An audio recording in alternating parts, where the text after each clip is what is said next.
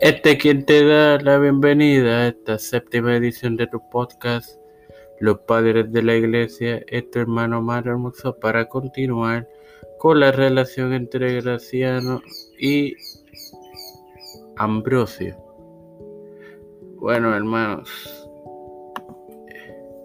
MacLean asegura que la mayor influencia en la política del emperador fue el cambio profundo en las circunstancias políticas producido por la batalla de Adrianápolis en agosto del 366, el emperador se había involucrado en la lucha con los godos en 375 y se dirigía a los Balcanes cuando su tío y la crema del ejército oriental fueron destruidos en Adrianápolis. El emperador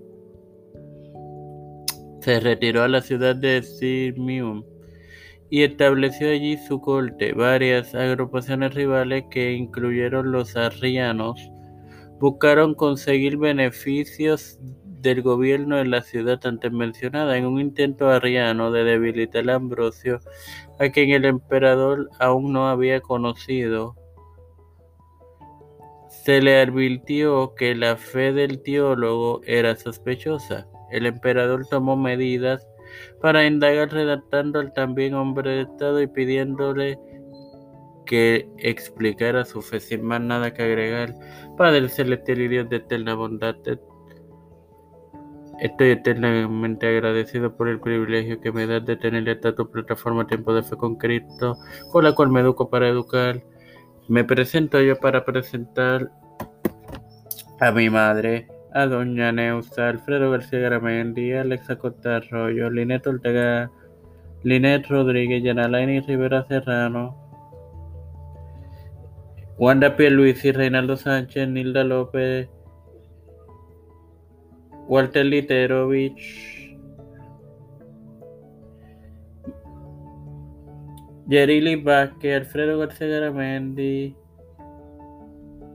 Alexander Betancourt, Malta Pérez, la familia de Esperanza Aguilar, Melissa Flores, Cristian de Olivero, José Plaza, de Trujillo, de Figueroa Rivera, Los Pastores, Raúl Rivera, Víctor Colón,